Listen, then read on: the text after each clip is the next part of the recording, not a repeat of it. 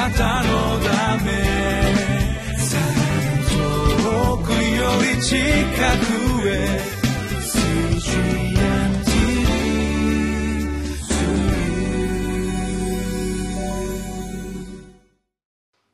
皆さんお元気でしょうか？かなり暑くなってまいりましたね。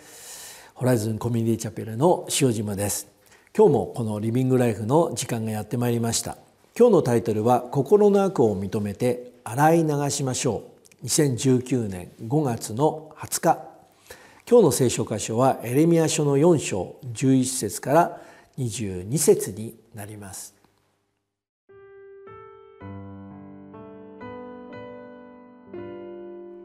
エレミア書4章11節から22節。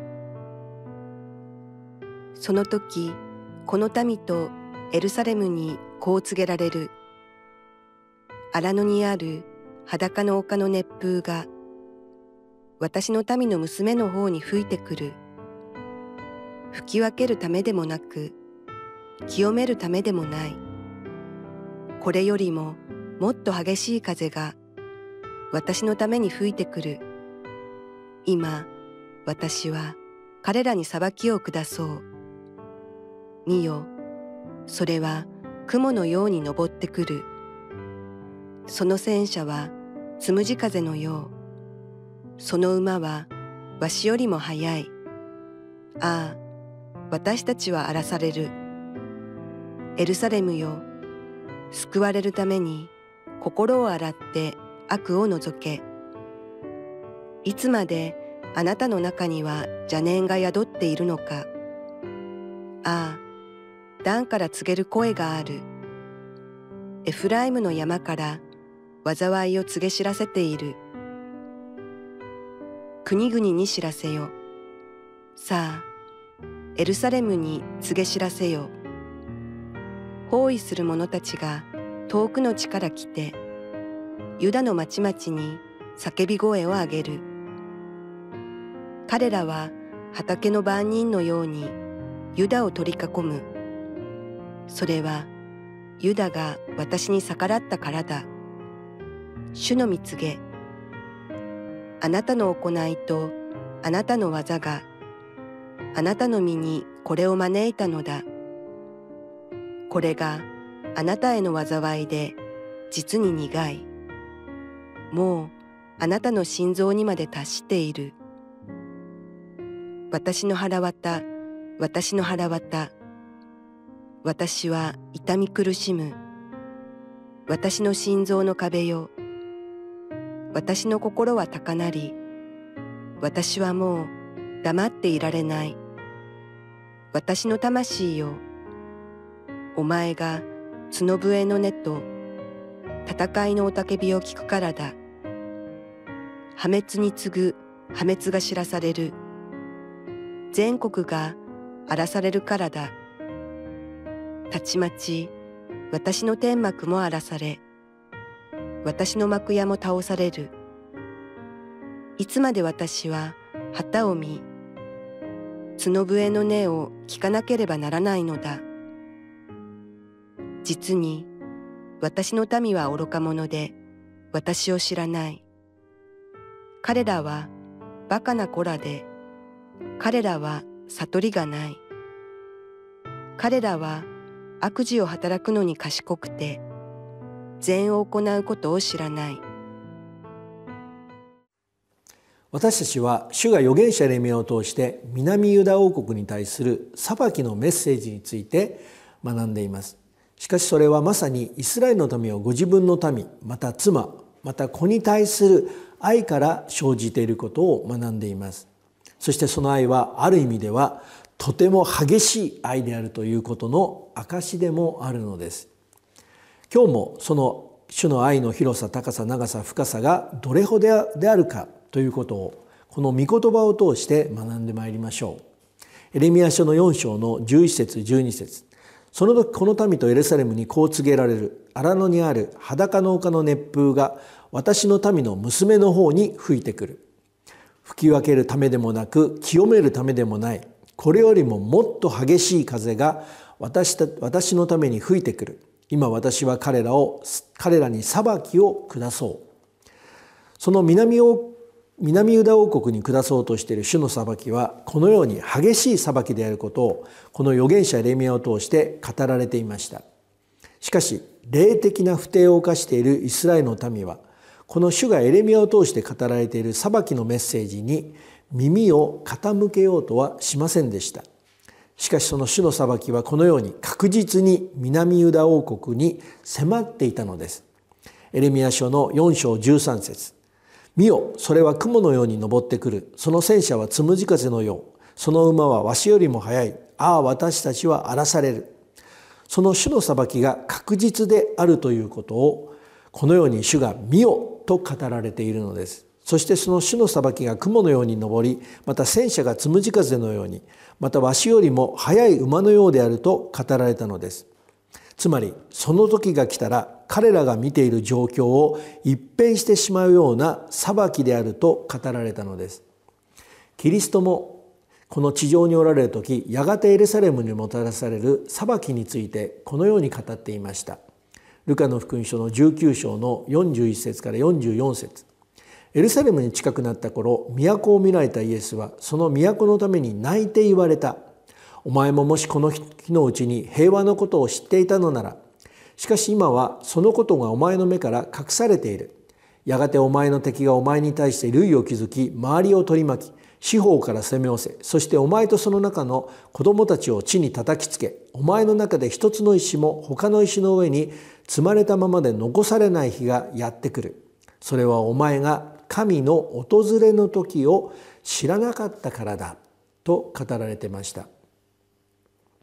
この主の裁きが起こるまでは人々はこの時エルサレムにあったヘロデが修復した大神殿と言われているものを見ていたのです。しかしキリストが見ていたのは人々が見ていた神殿ではありませんでした。敵が四方から攻め寄せその中にいた人々が地に叩きつけられまた神殿の石が他の石の上に積まれたままでは残されていない破壊された神殿だったのです。なぜキリストには見えていたものが人々には見えていなかったのでしょうか。その理由は人々がこの神の訪れの時を知らなかったからなんです。そして同じように預言者レミアを通して語られた南ユダ王国に対する裁きもこの主にははっきりと見えていたのです。しかし偶像の神つまり神を利用していたイスラエルの民にはやはりこの神の訪れの時を知ることができないのです。その神の訪れの時を知らないままイスラエルの民に向かって主は続けてこのように語りました。エレミア書の4章の14節から16節。エルサレムよ救われるために心を洗って悪を除け。いつまであなたには邪念がの宿っているのか。ああ段から告げる声がある。エフライムの山からわざわざ告げ知らせている。国々に知らせよさあエルサレムに告げ知らせよ包囲する者たちが遠くの地下から来てユダの町々に叫び声を上げる。キリストが地上に来られるおよそ600年前前にもこのようにエルサレムよと呼びかけていますよね。なぜならこのエルサレムこそご自身が唯一の神で表すために選ばれた地球上で唯一の場所だからです。しかしそのためにご自身の民とされたイスラエルの民が他の民と同じようにこの神を利用するという偶像の神を拝んでいたのです。その最大の悪を心を洗って除けと語られたのです。なぜなら主にはこのようにエルサレムを包囲される敵によってもたらされる裁きが見えていたからなのです。さらに主はその裁きについてこのようにエレミアを通して語られました。エレミア書の4章の17節から19節。彼らは畑の番人のようにユダを取り囲む。それはユダが私に逆らったからだ。主の蜜げ。あなたの行いとあなたの技があなたの身にこれを招いたのだ。これがあなたの災いで実に苦い。もうあなたの心臓にまで達している。私の腹渡私の腹渡私は痛み苦しみ。私の心臓の壁を私の心は高鳴り私はもう黙っていられない。私の魂よお前が角笛の音と戦いの雄たけびを聞くからだ。主にはこの裁きが見えていただけではなくそのユダのためにもたらされる激しい戦いによる雄たけびが聞こえていたと語っています。しかし偶像礼拝が彼らにもたらした霊的な盲目と聞くことのできない耳によってこのように神の訪れの時を知る由もありませんでした。今日もこのように主の御言葉に耳を傾けることによって一人一人にもたらされてもたらされる神の訪れの時を聞き分けるようことができるようにこの主を見上げてまいりましょう。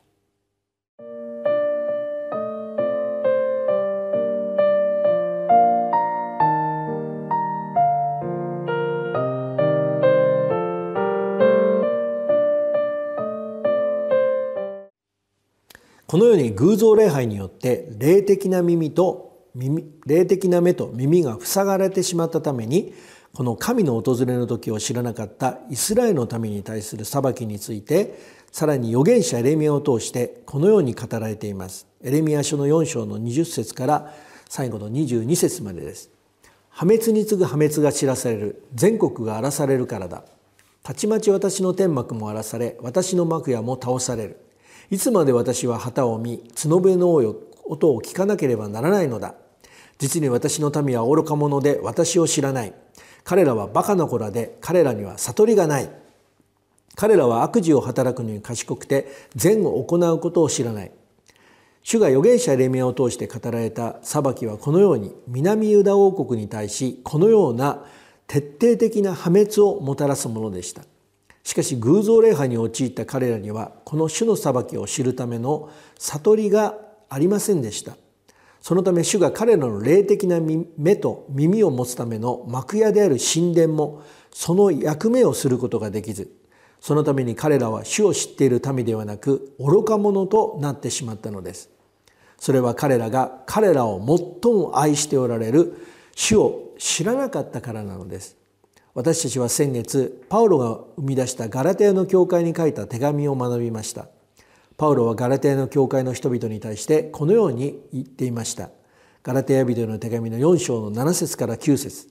ですからあなた方はもはや奴隷ではなく子です。子ならば神による相続人です。しかし神を知らなかった当時あなた方は本来神ではない神々の奴隷でした。ところが今では神を知っているのにいやむしろ神に知られているのにどうしてあの無力な無価値の幼稚な教えに逆戻りして再び新たにその奴隷となろうとするのですか？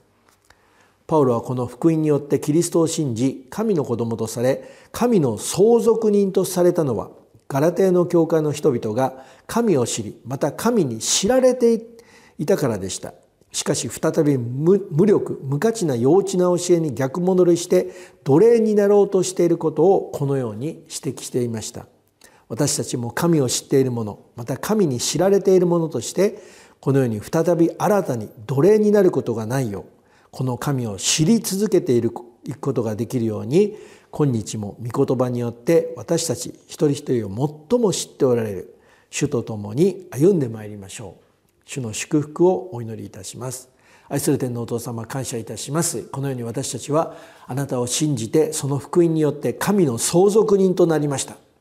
どうか私たちが決して愚かなものバカ者と言われるものになることがないように今日もこの御言葉を通して私たちをこの主と共に歩ませてくださるように心からお願いいたします。キリストイエスの皆によってお一人お一人を祝福してお祈りをいたします。アーメン。